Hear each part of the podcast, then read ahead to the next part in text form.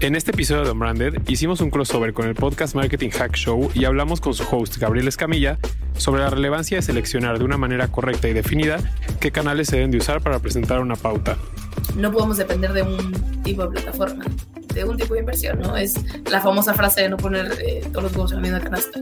Entonces, siempre, siempre hay que buscar diversificar. Vuelvo, no tantos, porque eso también es el problema de marketing, que nos brillan los ojos todo y luego ya queremos hacer NFTs de todo. Platicamos sobre la importancia de salir de tu zona de confort con tal de aprender nuevas plataformas que puedan llevar a tu producto a nuevas audiencias y alcance. Con lo que yo me encuentro como agencia es que finalmente el cliente no está dispuesto a este long tail de aprender el paid de cualquier plataforma. Y entonces en ese inter de explorar la plataforma y aprender y encontrar este, pues mejores prácticas de segmentación, entender más a tu, a tu audiencia, etcétera, etcétera, el cliente termina desesperándose y dice, ok, probablemente esta plataforma podría darme un funnel un poquito más calificado que pueda convertir, pero no estoy dispuesto a esperarme tres o cuatro meses. Además, hablamos sobre cómo es que algunas herramientas se van quedando en el pasado, mientras que otras emergen para crear sus propias comunidades. Yo creo que a nivel general, sí creo que el tema de privacidad de datos y todo lo que ha estado pasando desde el año pasado con Apple, con Facebook, etcétera, el uso de cookies y cada vez más restricciones para poder seguir a las personas y por consiguiente segmentarlas, sí ha hecho que se invierta menos en algunas plataformas de social media como Paid Social, se están yendo a otras que siguen manteniendo un mejor performance como al mejor Google, por ejemplo. Y tiene que ver con que Google tiene muchas más fuentes de datos que probablemente Facebook. Creo que hay otras plataformas como Twitch, como Discord, que de repente empiezan a ser relevantes y empiezan a generar comunidades interesantes. El mismo podcast podría ser otro ejemplo. Entonces yo creo que están habiendo esas nuevas, los underdogs del mundo digital que poco a poco empiezan a ser más grandes y relevantes y empiezan a pelear con los grandes. On Branded, un espacio para compartir lo mejor del marketing y aprender de los expertos. Con Alex Gersberg, Berna Pavón y Jerónimo Ávila. ¿Qué tal? Bienvenidos a Unbranded, un podcast de marketing. El día de hoy platicaremos de Marketing Hack Show. Yo soy Berna Pavón. Y yo soy Jerónimo Ávila y hoy es un episodio diferente. Tenemos a Gabriel Escamilla de The Marketing Hack Show, un podcast de marketing también. Y hoy vamos a platicar de muchísimos temas. Bienvenida Gaby, qué gusto tenerte en Unbranded. Gracias, la verdad es que estoy muy contenta de participar. Creo que es de mis primeras participaciones en otro podcast de marketing. Entonces, encantada de compartir pues un poco lo que he aprendido estos últimos años. Pues comenzamos. Gaby, nos interesa saber quién eres, qué es Marketing Hack Show. Cuéntanos un poco. Pues soy Gaby, soy de Monterrey, pero me encanta la viajadera. Esa es la realidad. Eh, yo creo que desde la universidad descubrí que hay un mundo y, desde ahí dije, tengo que tratar de conocerlo. y por ahí viví en Australia, en Estados Unidos, en Brasil. Brasil me abrió mucho las puertas a lo que es el mundo de startup. Y cuando me gradué, eh, mi segundo trabajo, de hecho, estuve trabajando en Whirlpool, me fui a una startup que se llama RD Station y ya tenía cuatro rondas de inversión, tenía 200 personas y nació un poco como este vamos a decirle, esta experiencia B2B, SaaS, no sabía que lo que era la industria software as a service y me fui a hacer contenido. Fueron mis primeros webinars. Esa empresa me dio mucho la experiencia de hablar en público porque daba conferencias. Y a la par, cuando me fui a vivir a, se llamaba Florianópolis, donde viví en Brasil, creé mi podcast. No se llamaba Marketing Hack Show en su momento, poca gente conoce esta historia, pero yo grababa a la gente que conocía en Brasil con mi teléfono y luego lo subí a SoundCloud y hacía artículos en LinkedIn sobre el resumen. Y mm, se llamaba Young Leaders porque me llamaba la atención que la media de esa empresa eran 24 años y imagínense, ya llevan cuatro rondas de inversión, 15 mil clientes y había gente liderando 12 personas y decía, ¿qué onda? O sea, venía de un mundo de Whirlpool donde los jefes eran las personas arriba de ciertos años. Entonces, que yo tenía 22 y ver a personas con tanta experiencia y generando tanto revenue, decía, esto es un mundo que no conozco. Entonces, empecé mis episodios y cuando me ofrecen irme a expandir la empresa Ciudad de México, ya empieza oficialmente Marketing Hack Show. Empezamos con una colaboración con la revista Neo en su momento. El, primer año estuvimos con ellos y, y, empieza este hobby. Yo siempre he dicho como eh, he tenido la oportunidad de este side hustle que es el podcast, como respetar mi trabajo de día y en las noches tanto ser profesora porque me invitaron a dar clases en Ciudad de México y hacer el podcast ha sido las maneras de acelerar un poco mi carrera profesional.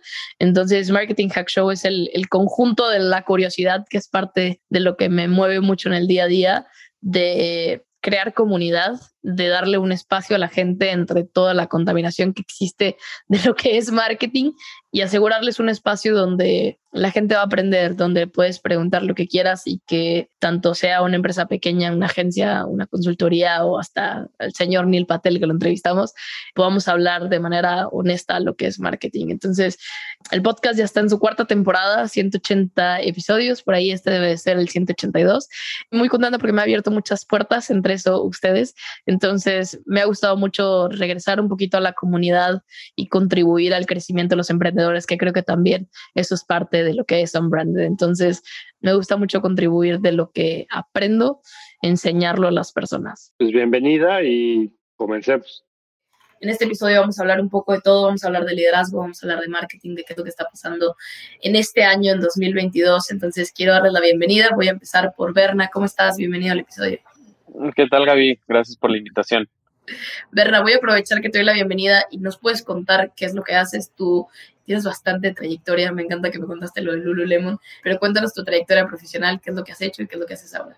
Pues desde hace 10 años tengo una agencia de marketing digital, yo estoy en Guadalajara, este, soy profesor en la Universidad Panamericana, Comunicación y Marketing, desde hace cinco años. Este, lo que te he platicado, Lululemon, tuve la fortuna de liderar el proyecto de apertura de mercado acá en Guadalajara de 2018 al 21, entonces pues ya un ratito dedicándonos a esta pasión del marketing. Tenemos también de invitado a Jerónimo Ávila. Jerónimo, ¿cómo estás? Bienvenido al podcast. Gracias, Gaby. Un gusto estar aquí platicando los tres. Tú eres el señor y cofundador de Sonoro Podcast. Cuéntanos, además de eso, eh, ¿qué, es lo que, ¿qué es lo que has hecho en esta trayectoria profesional?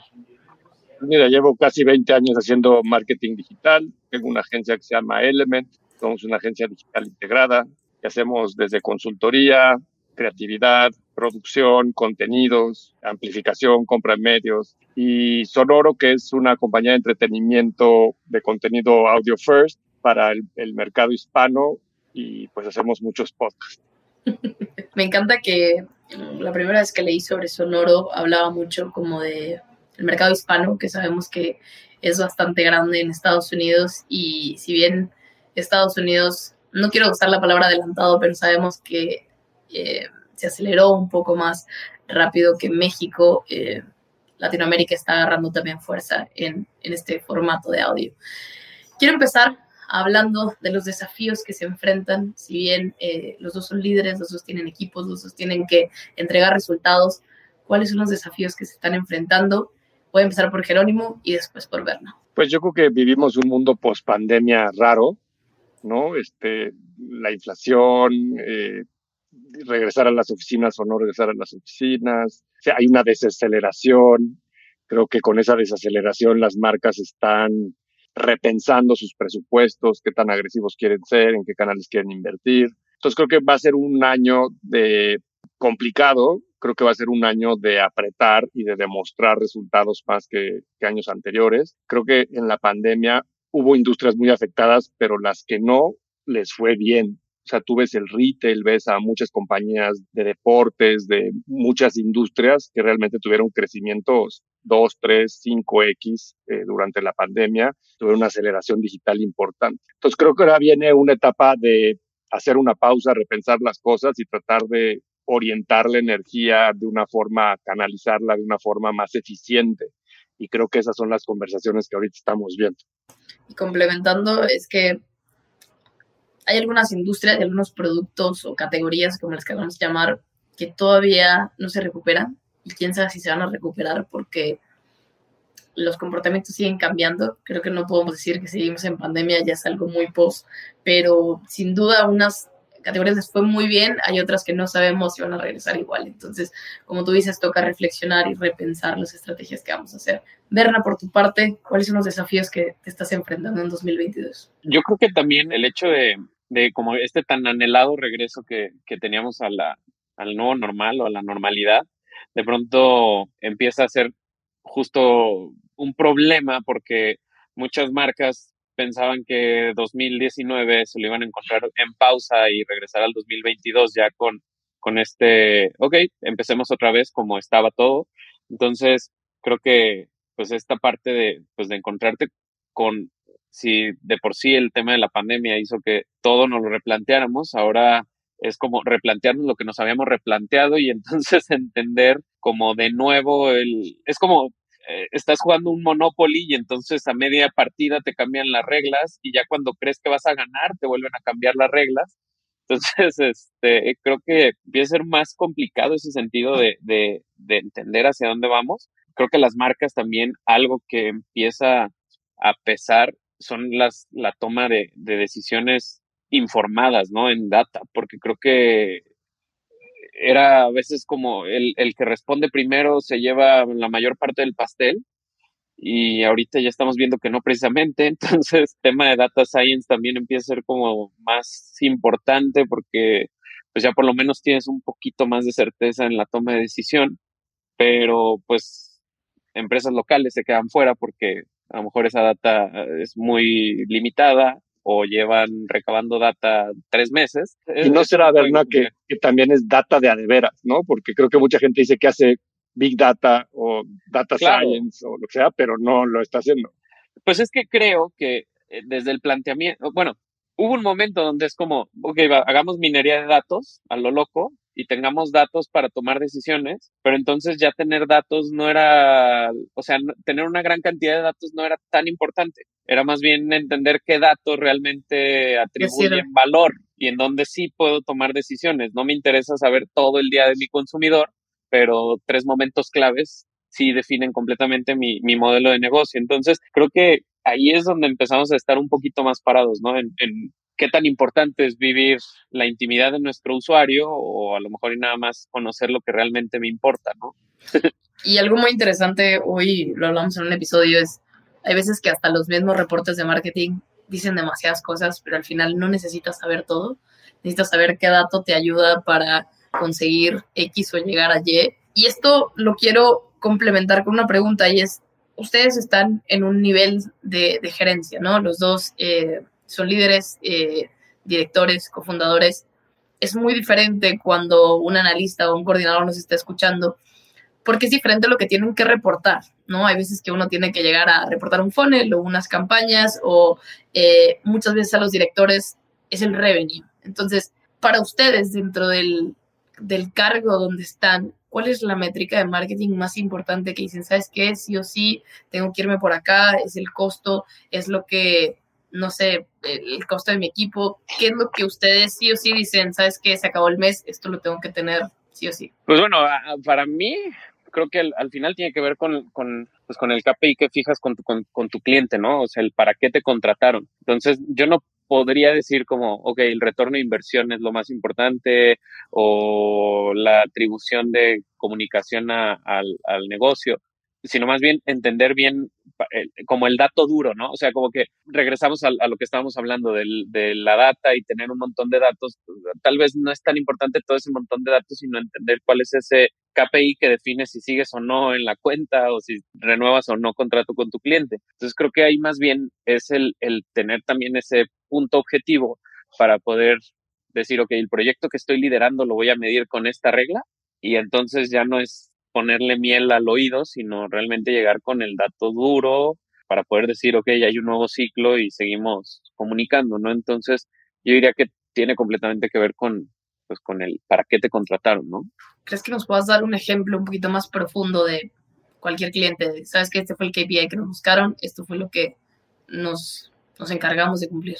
Pues suponiendo, no sé, este, tal vez un tema ahorita muy usado, ¿no? El tema de influence marketing, ¿no? Probablemente eh, para el director de la cuenta el alcance va a ser importante o el, no sé, el share factor o el, o, el, este, o, el, o el media que, que estás, este, como earn media que estás tomando a partir de otros canales, pero finalmente, pues tú como líder, si te están contratando para una estrategia de awareness y estás buscando posicionar eh, una aplicación o llevar flujo a un sitio web, pues tal vez el alcance termina siendo una métrica que no resulta importante al final del día, porque lo que querías era tráfico a web y vas a tener que llegar con esa cifra concreta y decir, ok, tuvimos 100 millones de nuevos visitas en mi sitio web o 10 nuevas visitas, pero que realmente ese era el, el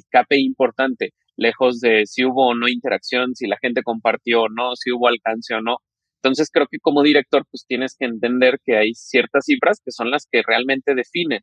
Tal vez este, en el equipo de comunicación interna pues sí vas a poder irte a temas un poquito más subjetivos y decir logramos una muy buena relación con este influencer, mira, hasta nos dio historias de más, o ah, mira el alcance y los likes que tuvo este post, pero si al final del día, si te contrataban para llevar flujo a un sitio web y ese flujo no se logró, pues tú como líder no puedes llegar a, ponerle miel al oído del cliente, ¿no? También tiene que ver con la calidad, ¿no, ¿verdad? O sea, pues de esas visitas que llevaste, ¿cuántas convirtieron? O sea, tú puedes llevar una campaña de mil chinos a un website, pero pues no se querían chinos, se querían mexicanos. Entonces, pues el número tampoco dice tanto a veces, sino como el resultado detrás de eso.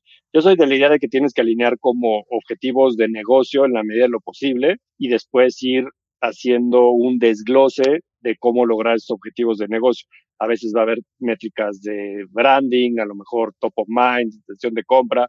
A veces va a haber métricas más digitales, como a lo mejor visitas, click-through rate, este, shareability, likes o lo que sea.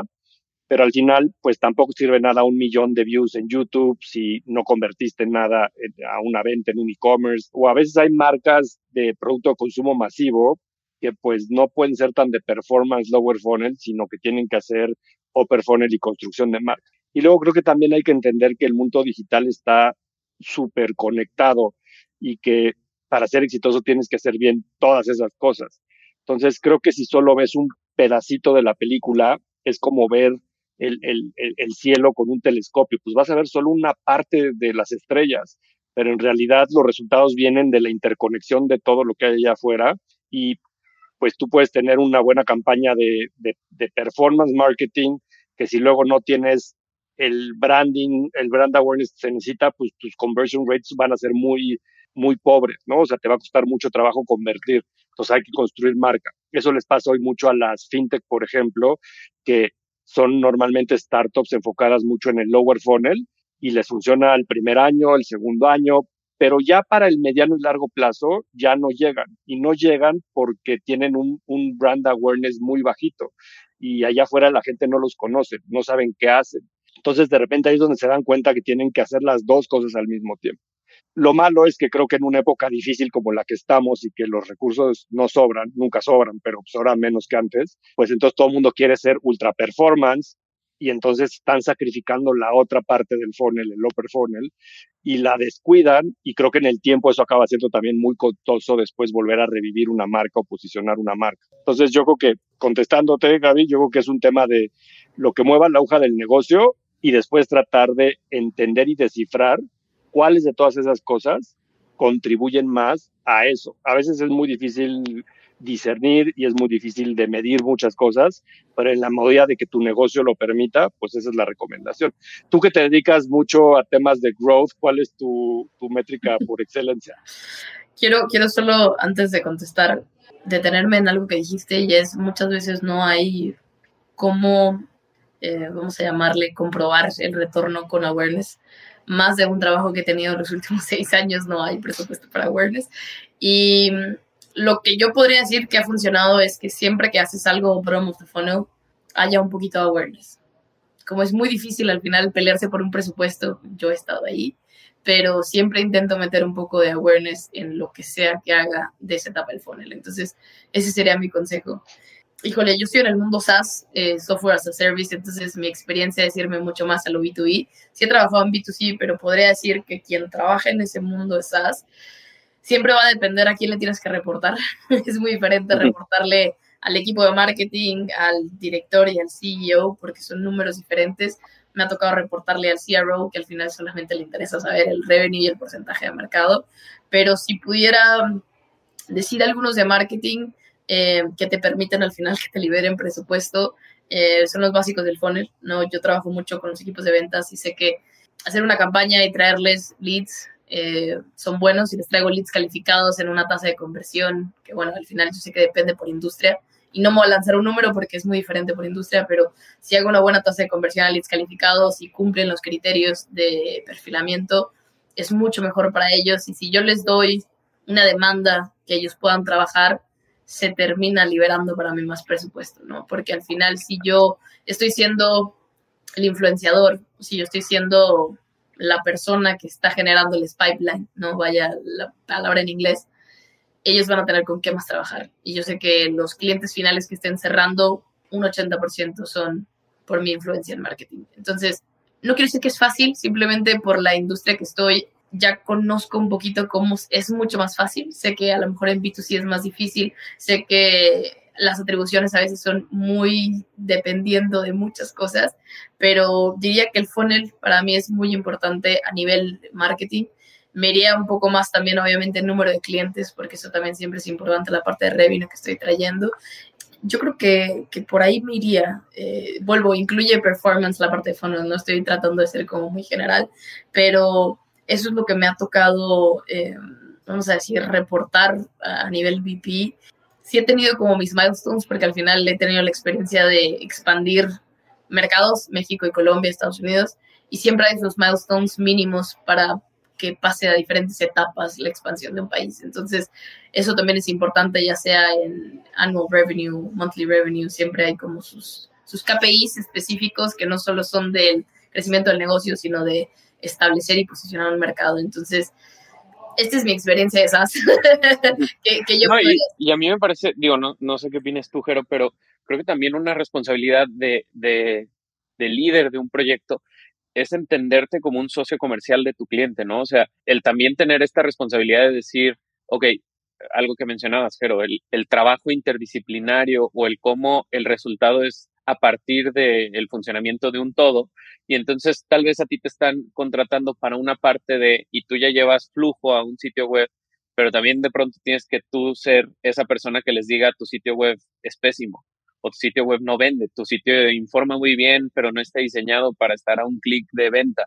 O, no es mobile first. Exacto, entonces creo que también esa responsabilidad de saberte un socio comercial de tu cliente y el entender que a veces tal vez tu trabajo o, no precisamente te están contratando para, pero pues a veces el cliente está tan encerrado en su industria, su realidad o esas limitantes que pueden tener a partir de, no sé, yo misma, no sé qué si a ti te pasa, Jero, pero creo que nosotros vivimos en un rush constante de todos los días, igual tú, Gaby, que, que tienes como una apertura un poco más amplia o estás viendo un poco más de industrias y a veces si tú toda tu vida 24/7 te dedicas a vender tequila o te dedicas a vender ropa deportiva, pues no estás tan sensibilizado de lo que funciona en otras industrias y creo que también eso es algo que compra el cliente al tener un tercero, ¿no? Esta visión un poquito más panorámica y esta interdisciplinaridad, si está bien dicha la palabra, de, de, de poder como, pues, tener esa visión más amplia, ¿no? Sí, tiene, tiene sentido cuando, cuando las empresas eh, hacen este tipo de asociaciones. Quiero que pasemos al tema de canales en qué canales están invirtiendo ustedes. Sé que a lo mejor Berna es, es muy general preguntar porque, claro, va a ser muy específico por cliente, pero ¿cuáles son los canales que han explorado en 2022? ¿Hay algunos nuevos que no hayan experimentado? ¿Cómo les ha ido en la inversión de canales? Voy a irme pues primero con Jerosita bien.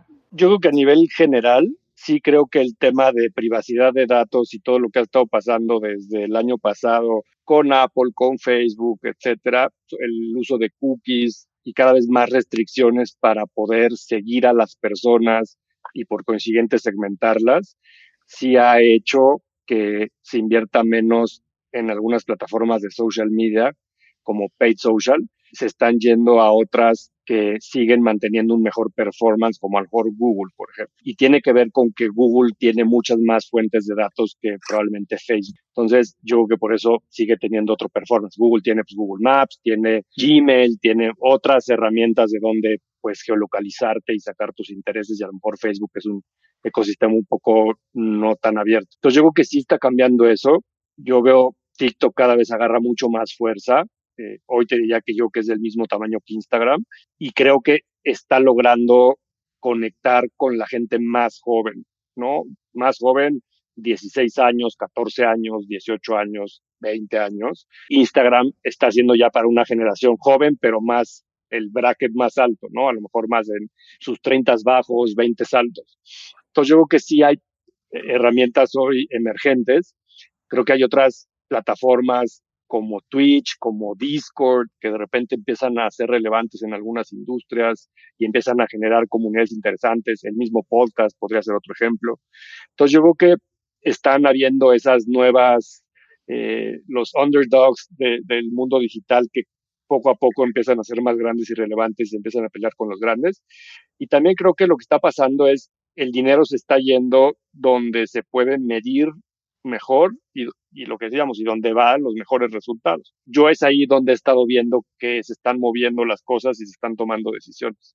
No sé tú, Berna, si de repente has visto que hacen canales más de direct to consumer, tipo newsletters y todas esas cosas, que también son otra, otra buena herramienta que se ha puesto de moda. Sí, yo creo que, o sea, como que en la pandemia el canal social de, de, social media fue como el más rentable, también por el hábito de, de, uso, ¿no? Como que también la pandemia era un momento interminable de ocio con estos lockdowns y así. Y entonces empezó a haber contrapesos. Ahorita ya Tim Cook quiere ser el salvador de nuestra privacidad, pero creo yo que el tema de un media, o sea, el, el, el poder como tú conocer más tu mercado e invertir en herramientas que te den para, para poder traquear un poquito mejor a tu gente, termina siendo una mejor inversión, ¿no? O sea, el, el, como decías tú, ¿no? Google Maps, este, AdWords termina todavía no estando tan limitado. Yo en lo particular en, en campañas de calificación de leads para el tema automotriz, he visto una baja muy fuerte en, en todo el tema de social que en el inter de la pandemia fue muy fuerte eh, y que hoy a lo mejor plataformas de, de AdWords o de Google Maps están siendo un poquito más funcionales, pero aún más canales propios, ¿no? O sea, el desarrollar lo que decíamos al principio, ¿no? El conocimiento de tu propio cliente a través de contenidos, el tema de email marketing, eh, el desarrollar como canales propios de educación de producto, creo que termina siendo tal vez dinero que no es para generación de nuevos clientes, que podría ser como tema de fidelización o, o, o el como darle vuelta a, a pues a, a, a, lo mejor a una cartera no monetizada previamente. Entonces creo que por ahí puede ir también una, una muy buena estrategia, ¿no? Y que muchas marcas ahorita no consideran como tal. Berna, voy a preguntar algo ya más específico de paid media, pero llegan a explorar estas verticales de redes tipo TikTok ads, Pinterest ads, Waze ads han llegado ustedes a experimentar o aún? Pues bueno, yo, yo he tenido un par de experimentos. El problema, bueno, más bien, con lo que yo me encuentro como agencia, es que finalmente el cliente no está dispuesto a este long tail de, de aprender el paid de cualquier plataforma, ¿no? Porque, ejemplo, queremos hacer algo en LinkedIn y a lo mejor el costo del lead calificado es mucho mayor a cualquier otra plataforma pagada y entonces en ese inter de explorar la plataforma y aprender y encontrar este pues mejores prácticas de segmentación, entender más a tu, a tu audiencia, etcétera, etcétera, el cliente termina desesperándose y dice, ok, probablemente esta plataforma podría darme un funnel un poquito más calificado que pueda convertir, pero no estoy dispuesto a esperarme tres o cuatro meses. Entonces, creo que ese es el versus que tienen fuertes estas nuevas plataformas o estas plataformas emergentes, que todavía no hay muchas marcas dispuestas a, a, paciencia. a tomar ese proceso, exacto. Y creo que, y el problema, o bueno, más bien a lo que estamos mal acostumbrados en marketing digital es esa inmediatez de la métrica, ¿no? Entonces, exacto. Creo que es el reto. No sé cómo te ha ido a ti, Jero. Yo creo que hay plataformas que funcionan para todo mundo un Facebook, un Instagram, cosas así. Hay unas que no le funcionan también a todo mundo, como YouTube, y hay unas que son muy específicas, como Waze. O sea, si tienes un, un negocio de restaurantes, pues Waze puede ser una buena opción. Si tienes un negocio de, de moda o que requiera como inspiración, Pinterest creo que puede conectar muy bien, ¿no? O un negocio que esté más afín a la toma de decisiones en mujeres. Pues a lo mejor Pinterest te soluciona un poco más eso. Pero creo que depende mucho de la industria, del tipo de marca que hace fit. Si estás en el negocio del software as a service, yo que LinkedIn ha de ser una gran herramienta para perfilar cierto tipo de industrias, ciertos tomadores de decisiones, el CMO o el CTO, no sé, y es mucho más difícil hacerlo en Facebook.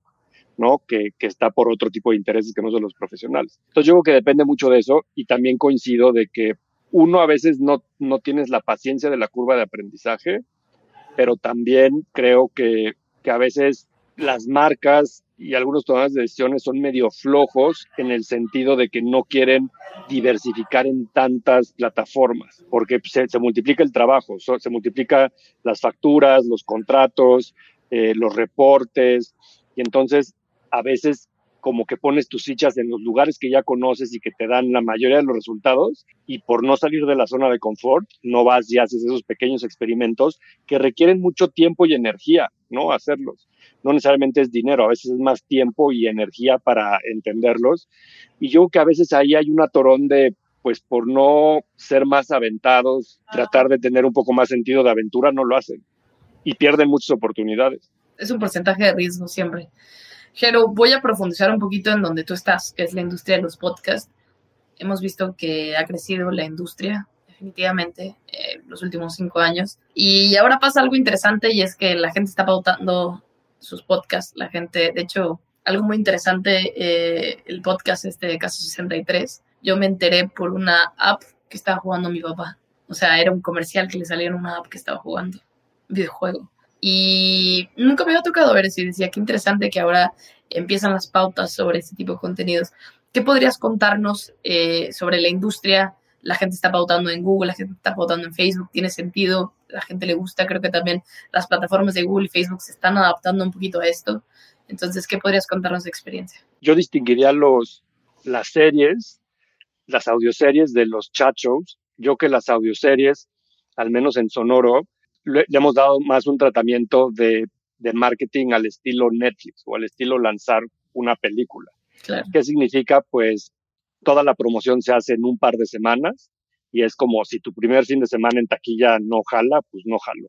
Entonces tienes que enfocar el esfuerzo en poquito tiempo, haces una campaña de awareness, ¿no? Donde tienes materiales muy similares a una película. Tienes un póster que a veces es el arte de la serie, pero pues que tiene un concepto atrás importante contra el contenido que va a la serie. Tienes eh, a veces alguna cara conocida en esa portada o en ese póster. Puede ser que tengas un video trailer, aunque sea un contenido de audio, pues hacer un video trailer para pautarlo en YouTube, por ejemplo, puede ser una buena idea. Y en general te diría hacer una estrategia de relaciones públicas como lo haría una película cualquiera, ¿no? Entonces, en el caso, no sé, de Toxicomanía con Luis Gerardo Méndez, pues sí hicimos publicidad exterior, sí hicimos muchas entrevistas en radio, hicimos muchos crossovers con otros podcasts y eso funciona. Ahora, para los chat shows y en general en el mundo del podcast, yo creo que lo que mejor convierte es anunciarte en otros podcasts, ¿no? Y creo que la idea de platicar hoy contigo y hacer este crossover entre on-branded y marketing hack show, pues es un poco la esencia de eso. O sea, cómo podemos de repente llevar el contenido de tu show a otro RSS feed y viceversa, y un poco ahí hacer una cross promotion entre suscriptores o entre followers. Además, en este caso, pues, de un tema afín que es el marketing, entonces pues, es más obvio y es más fácil. Pero incluso cuando no sea tan directa la, la relación, son consumidores de podcast. Entonces aquí ahorita podríamos estar hablando a lo mejor de un podcast de finanzas personales. Y pues ya la gente que tiene el hábito de escuchar un podcast probablemente le va a dar con mayor facilidad el, el beneficio de la duda a escuchar uno de finanzas personales. Entonces yo creo que la regla es en otros podcasts, es lo que mejor convierte por mucho. Y después yo haría una estrategia de audio y audio puede ser ads en Spotify en la parte de música o cualquier otra, radio inclusive a veces. Y después yo me haría a lo mejor a social media y hay plataformas que convierten mejor que otras en términos de clics, ¿no? Eh, a lo mejor un Instagram, un post en Instagram, si no tiene una liga al episodio, pues no funciona a lo mejor un story, si tienes el superpoder de las, de las URLs, pues sí funciona.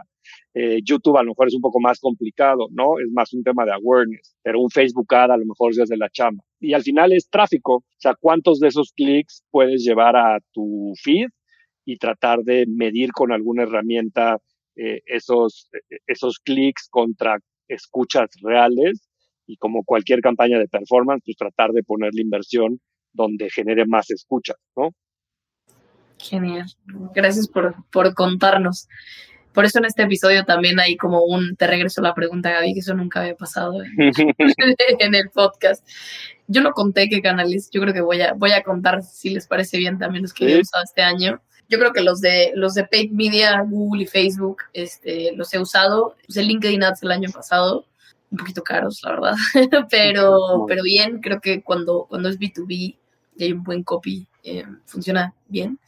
Influencers, eh, SEO, creo que SEO no hablamos mucho, pero definitivamente es de las estrategias que menos costo tienen y más a largo plazo son. Lo difícil es mantenerlas posiciones a las que llegas, pero definitivamente SEO es parte de, la estrategia que estoy haciendo. Y mm, no es algo que todavía hice, pero el próximo mes vamos a empezar con los native ads.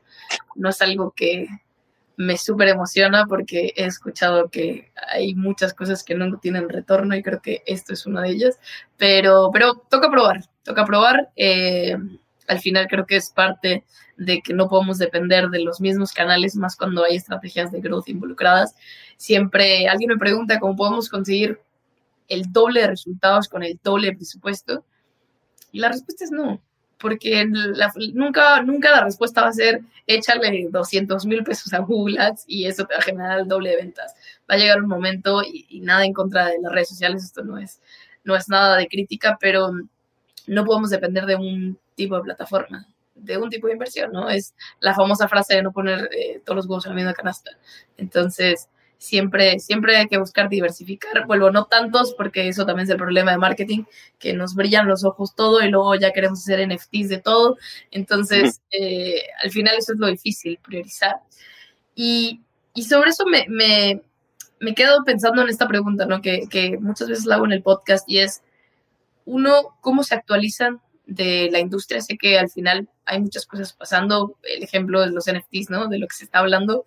Bitcoin bajó hoy bastante, pero muchas veces nos brillan los ojos por muchas cosas. Y sabemos que si yo pongo tendencias de marketing, automation, lo que sea, sale una lista de 50.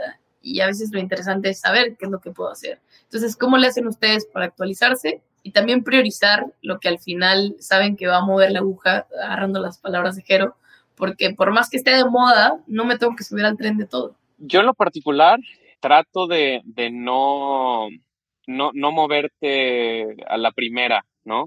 Creo que justo de lo que hablábamos hace ratito era como este, este sentido de del que pega primero se lleva la mejor parte.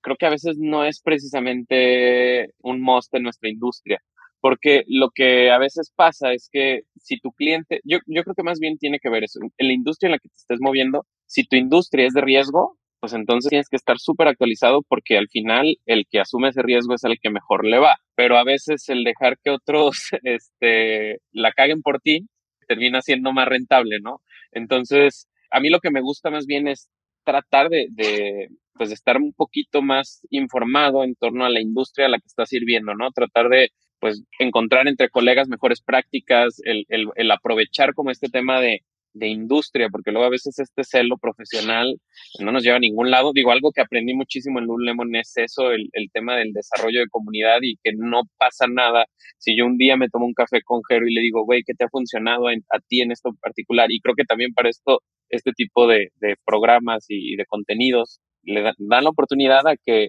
o sea, que nos compartamos cosas, ¿no?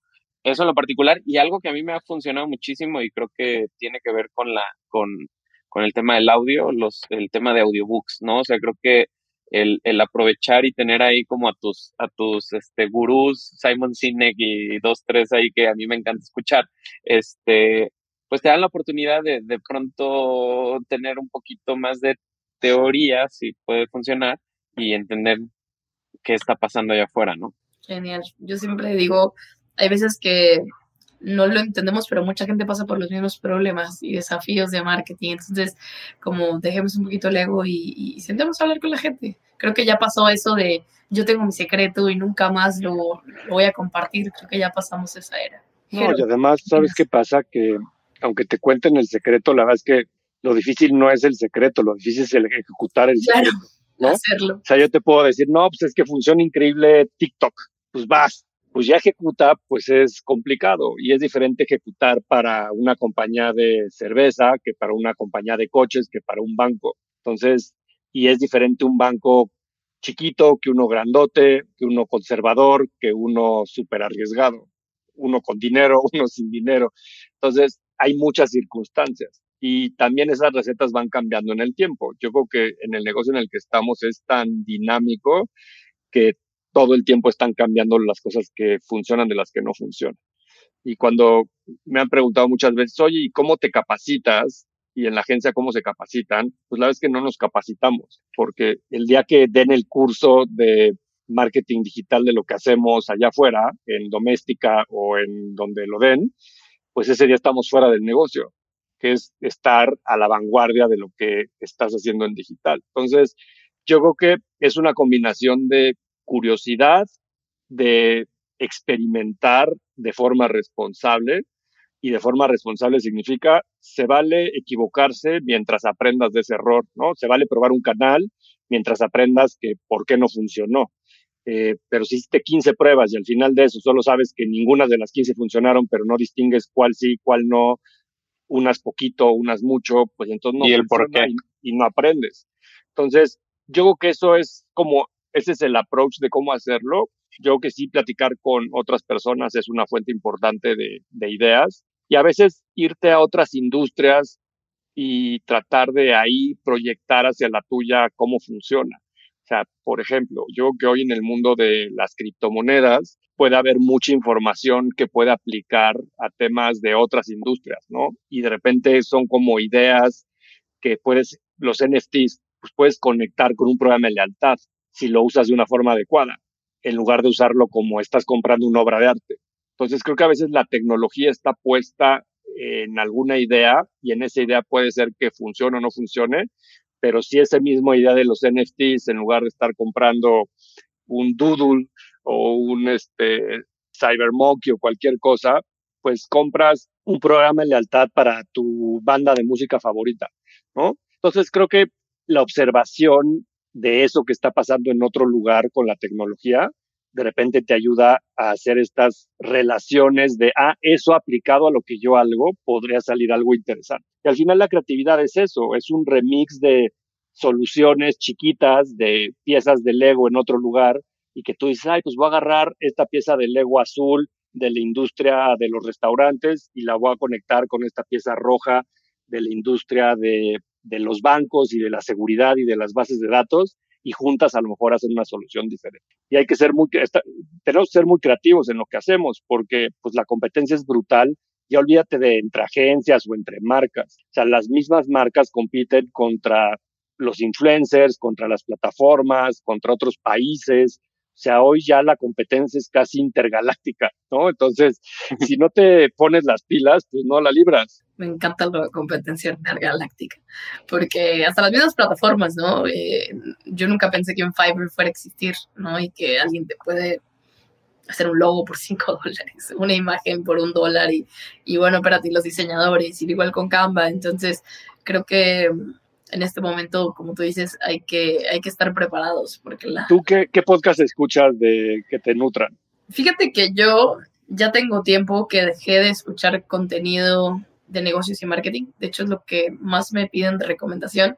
Y les digo que mis intereses cambiaron. La y a leyendas legendarias. Mm, no, pero sí me gustaría traerlos.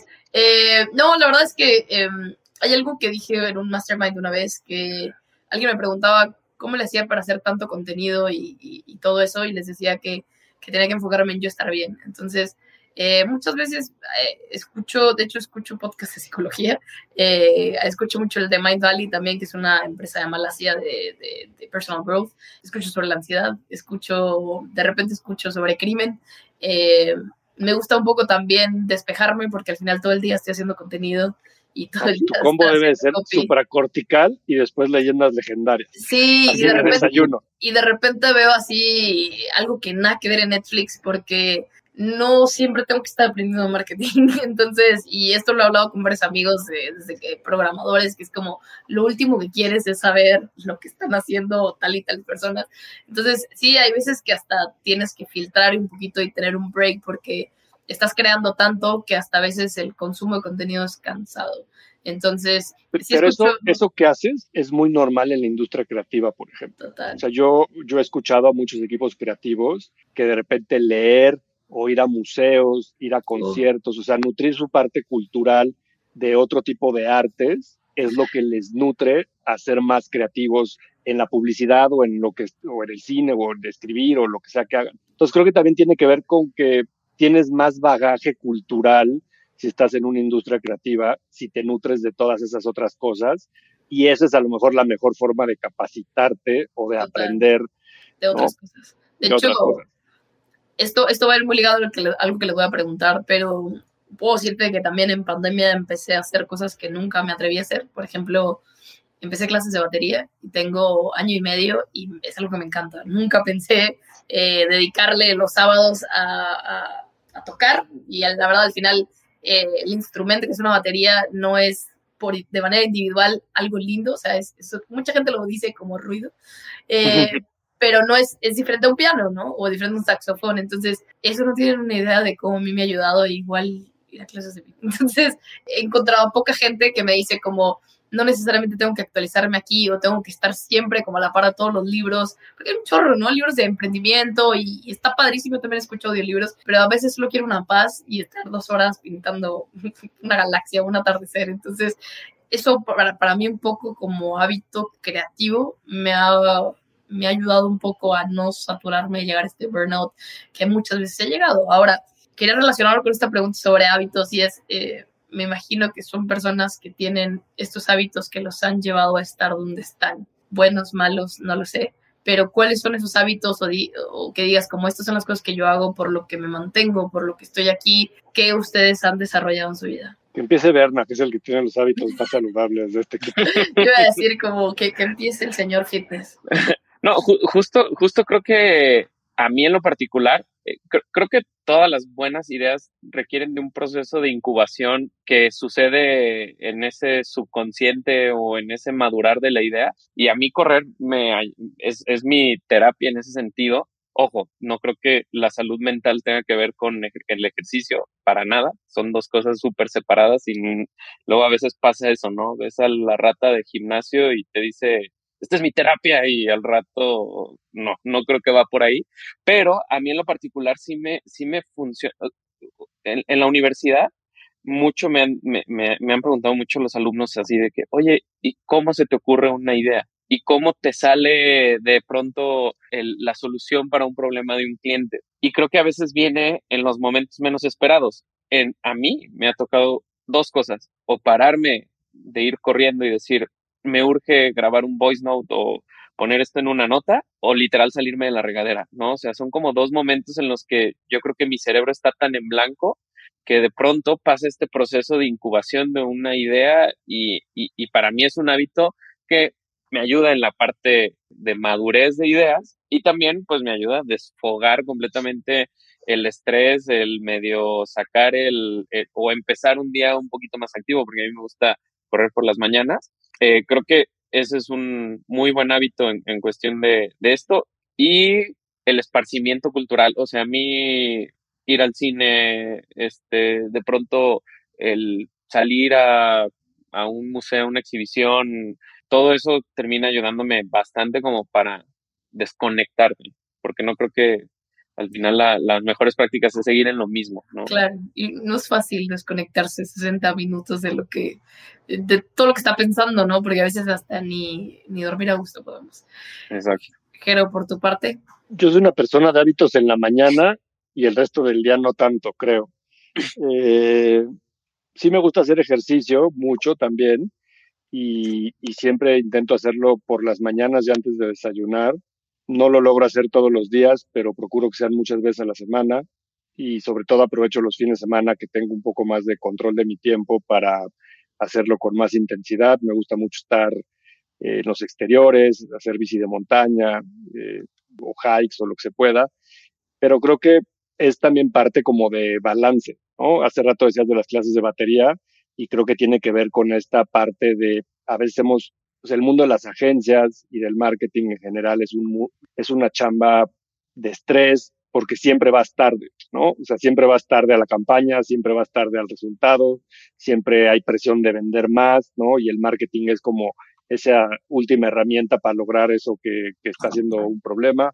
Siento que por naturaleza es una industria que siempre va a estar bajo estrés. Entonces, es muy importante tener este balance de cómo vas a equilibrar ese estilo de vida, ¿no? O sea, trabajar hasta tarde, estar muchas horas enfrente de una pantalla, eh, sentado, etcétera, etcétera. Entonces, para mí el ejercicio ha sido uno de esos hábitos que han sido importantes para equilibrarlo. Y el otro creo que es dormir bien. Yo soy afortunado de que toco la almohada y me quedo dormido y duermo ocho horas diarias, pase lo que pase. Y eso creo que también me ayuda a, hacer un reset y un reboot todos los días, este, con la memoria fresca y pues a lo que sigue, ¿no? Me encanta ese tiempo de recuperación que a veces lo damos mucho por sentado, pero es súper importante.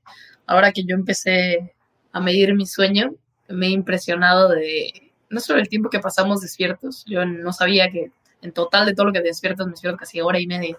Entonces se resta a las horas que yo pensé que dormía. Entonces ha sido interesante ver como un análisis de, cómo duermo y qué calificación. Y está interesante cómo la tecnología también te motiva a entenderte mejor, pero, pero bueno, ya es otro tema. Chicos, por mi parte son todas las preguntas. No sé si quieran terminar con alguna pregunta para mí. Ustedes, ustedes deciden. De todas las personas con las que has platicado, Gaby, ¿cuáles son como los aprendizajes que siempre, como que normalmente se repiten. O sea, en esta industria en la que estamos, y aunque sean industrias diferentes, puestos diferentes, no es lo mismo a lo mejor las preocupaciones de un director de marketing que de un analista, como decías, pero en general, ¿cuáles son como tus, si tuvieras que hacer un recap de los últimos 12 meses de, de, tu podcast, ¿no? Y de todos los invitados que han pasado por el Marketing Hack Show, ¿cuál sería tu, tu top 3 de cosas que dirías, esto creo que son buenas enseñanzas? Fíjate que siempre tengo muy presente el episodio del chico que creó Cuevana, no sé si se acuerdan. Sí, Lo entrevisté hace, híjole, yo creo que dos o tres años, por ahí ya vas mucho. Y cuando lo conocí le dije como, no, tú fuiste a ser el Netflix. eh, y había como mucha humildad en él. Eh, él estaba haciendo otra cosa y aprendí que o sea, él contaba muchas cosas, no lo contaba como que le pesaba, porque creo que es muy fácil irte por esa vía de como pesimista y, yo me perdí ser la gran oportunidad y, era como muy humilde, no tiene mucha, no tiene mucho trabajo de marca personal, no es muy público, de hecho lo conseguí porque un amigo me lo recomendó no tenía ni idea quién era el director de Cuevana, no sabía que era argentino y lo hizo en su proyecto en Estados Unidos, se lo pasó a su familia, se volvió viral, llegó a ser uno de los top 10 sitios web más visitados. Y él lo hizo con una intención muy pura, que era darle el acceso a su familia de lo que él estaba viendo en Estados Unidos. Entonces, creo que a veces lo que me gusta que se repite es que mucha gente tiene buenas intenciones cuando crea negocios. Y esto me lo dijo un chavo en un episodio de, creo que lo más importante es eh, la intención, no hacer el dinero. Si ese es el dinero, pues el dinero viene, el dinero va, pero creo que cuando, cuando tienes algo muy a largo plazo, que a veces no pensamos así, eh, la gente va a llegar no, no lo hablo así como de mágicamente, ¿no? Pero, pero creo que si tienes como una intención de satisfacer, de evitar, de, o sea, muy enfocada a ayudar a la gente, eh, creo que eso, eso me gustó mucho. Y había otro chavo que decía como, mayor el problema, mayor es el pago. y sí, sí lo he visto. Eh, me gusta mucho como esa mentalidad. Eso hay que empezar a decir a los clientes. Mayor el problema de tu marca, mayor es el pago. está padrísimo, pero lo he visto con amigos que se meten en unos desafíos que digo, wow, o sea, meterte a temas de pobreza, meterte a temas de alimentos, meterte a temas de movilidad, meterte a, cosas que tú dices, wow, o sea, pensé que solo este tipo de gente se metía, eh, tiene sentido, ¿no? Por ahí luego ya entiendes por qué Bill Gates está haciendo lo que hace y gana lo que gana.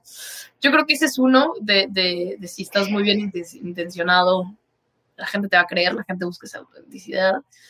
Lo segundo es, y no es algo que haya dicho, creo que en general lo he visto en el podcast, pero la gente siempre quiere ayudar.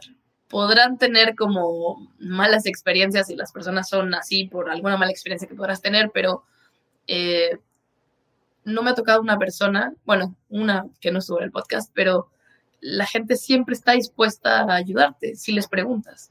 Creo que a veces vemos muy, eh, vamos a llamarle este concepto, ¿no? Muy eh, arriba. Inalcanzable. Inalcanzables. Iba, iba, a usar algo que, que pusiste en tu LinkedIn como astronautas, como alguien que no puedes hablar, pero las personas eh, son muy iguales y tienen los mismos desafíos, las mismas inquietudes, hasta los mismos errores, solo que a veces pues no queremos aceptarlo. Entonces me ha gustado mucho que desde a un Neil Patel, que lo entrevisté hace un año, era la persona más humilde del mundo y me acuerdo que su, bebé estuvo llorando dentro del episodio y dijo, ay, espérame, y fue él a calmarla. Entonces, como que tú dices, wow, o sea, Neil Patel, el gurú de Estados Unidos que tiene tal y tal y tal, es la persona más humble y, y hasta, no sé, como personas como yo digo, como de cualquier nivel, me ha tocado que la gente está dispuesta a ayudar si les preguntas. Vuelvo, creo que me tocó también una pandemia en la que la gente se hizo más accesible y creo que la pandemia también trajo eso, mucha empatía sobre quién es quién. Vuelvo, sí me ha tocado, pero es una minoría las personas que me dicen, no, no quiero estar en el podcast o, ¿sabes? O sea, es, es, es contada la gente, pero creo que me ha gustado saber que la gente si tiene la oportunidad enseña y creo que la gente quiere un poco regresar lo que la vida profesional les ha dado. Entonces, eso y, eso está increíble porque yo que la esencia de nuestros podcasts es esa, ¿no? Es cómo puedes compartir con los demás esa experiencia que tienes, ¿no? De cada uno de los invitados que hemos tenido, tanto en On-Branded como en Marketing Hack Show. Y como decía Berna hace rato, pues la mayoría de la gente lo comparte. Y lo comparte desde, pues yo ya pasé por eso y a lo mejor yo tuve que aprender que esto no funcionaba a la mala pero pues no tiene que ser esa misma experiencia para todos. O sea, si yo ya aprendí que ese camino no funciona, pues ¿por qué no compartirlo con los demás? Y al final, pues son puntos de vista, tampoco es que sea la verdad universal lo que nosotros tres pensemos o lo que piensen nuestros invitados, ¿no? Pues eh, todo aplica con sus restricciones y cada quien le funcionarán unas cosas mejor que otros, pero pues es con la mejor de las intenciones y, y de compartir y de hacer crecer una industria y una profesión, todos los que estamos aquí, y, que eso nos haga a todos mejores y haga este un mejor país también y que todo sea increíble. Oye, pues, Oye Gaby, y una, yo, yo sí tengo una pregunta, bueno, algo que me pareció interesante mientras platicábamos era los dos puntos de vista, porque yo creo que el B2B es demasiado complicado y entonces tú crees que el B2C es demasiado complicado. Entonces, a mí me gustaría este, saber qué son esos pequeños hacks en Marketing Hack Show sobre el B2B, porque para mí en lo particular, de hecho en mi agencia no somos B2B porque consideramos... Porque qué miedo. Porque qué miedo, exacto.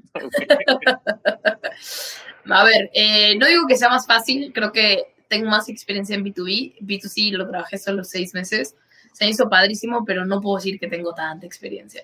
B2B, te podré decir que uno, siempre atrás hay personas. Creo que al final no podemos decir esto del human to human y lo que quieras, pero al final siempre es importante que atrás está el, el buyer persona. Entonces te podría decir que no los trates como empresas y como colectivo, trátalos como este es a quien le hablo a mí me tocó cuando trabajaba en RD, que siempre creíamos que nuestro buyer persona era el analista de marketing que tenía que influenciar al director de marketing. Entonces nuestra estrategia de contenido era muy enfocada a ellos y a volumen y padrísimo, generábamos 5 mil, 10 mil leads. Pero luego nos dimos cuenta que si yo cambiaba mi estrategia de contenidos y le hablaba los temas del director y cambiamos toda la estrategia de content, me acuerdo de, de estar hablando de email marketing, de lead scoring, de todo lo más avanzado de marketing, hacer un contenido básico de cómo hacer un presupuesto de marketing o cómo estructurar un equipo, cambió mi base de leads a 90% tomador de decisión.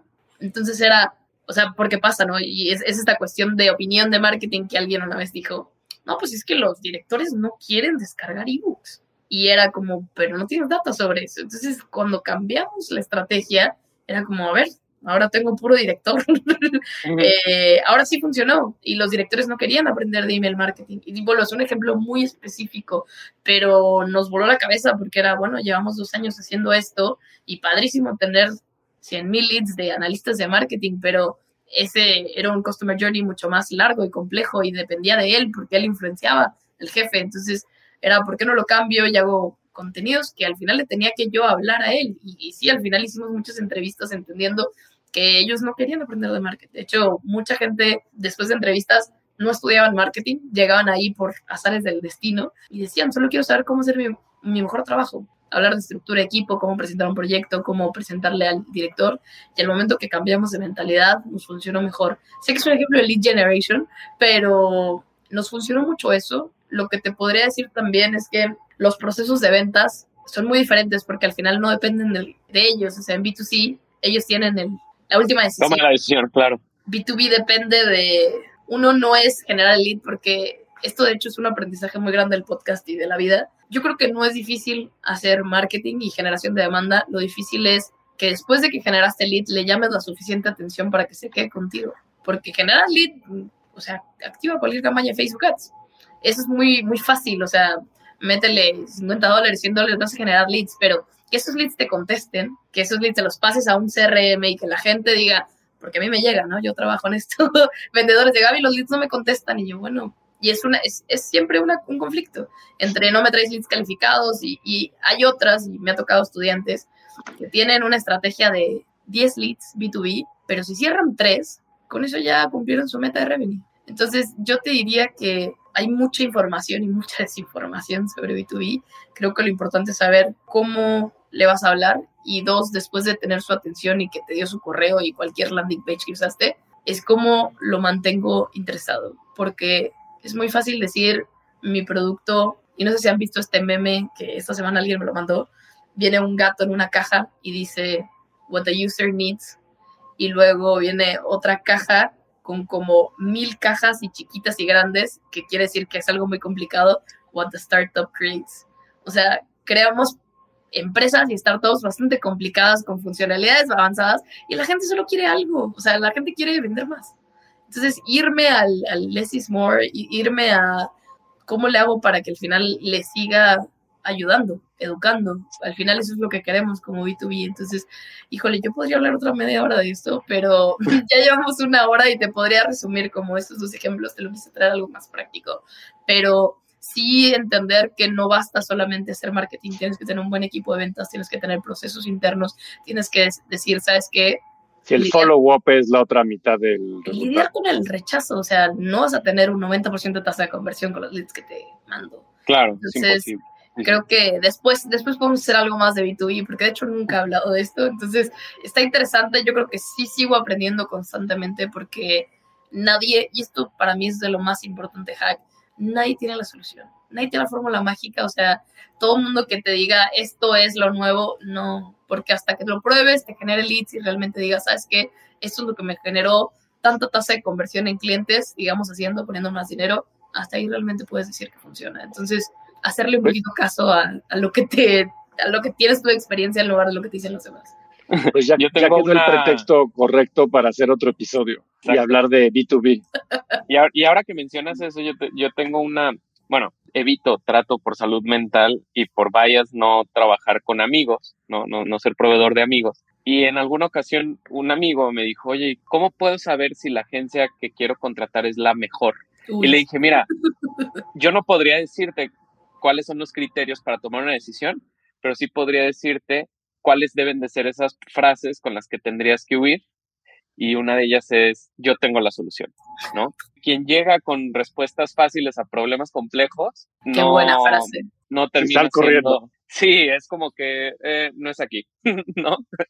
Sí, de, de, hecho, el día que llegue y alguien te diga solo me necesitas a mí, que una vez me tocó y dije, no, espérate, si no eres Dios, Sí, o claro. sea, no eres, y yo me o sea, necesito a solo a mí.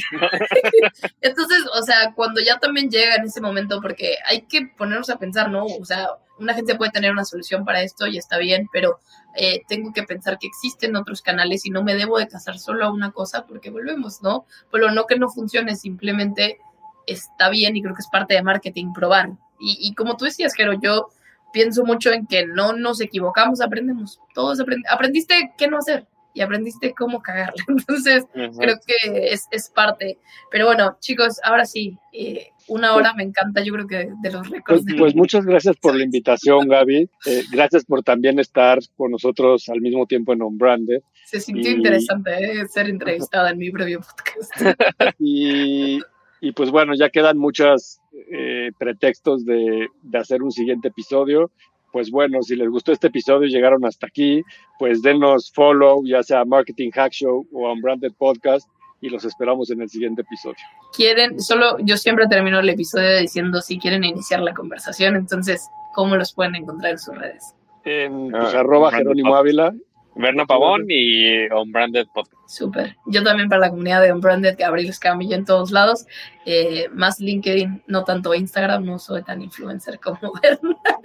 pero, pero ahí me encuentran escribiendo en LinkedIn. Chicos, muchísimas gracias. Espero que eh, tengamos otra ocasión, definitivamente está bueno. Creo que es el primer podcast también de marketing que invito, entonces está padre hacer estos crossovers. No hay tantos, ¿eh? Pero... No, somos contados, entonces me encanta, me encanta haber contado con su participación. Eh, pues espero una próxima, una próxima colaboración y a la comunidad, gracias por escucharlo. Pues nos vemos en el próximo episodio. Gracias otra vez. Gracias. Gracias por escuchar un Branded. Revisa el resto de nuestro catálogo donde seguramente encontrarás otra conversación que será de tu interés. Tus comentarios y ratings en las plataformas de escucha nos ayudan a crecer y llegar a más personas. Nos escuchamos en el próximo episodio de On Branded, un podcast de marketing. On Branded es una producción de Sonoro.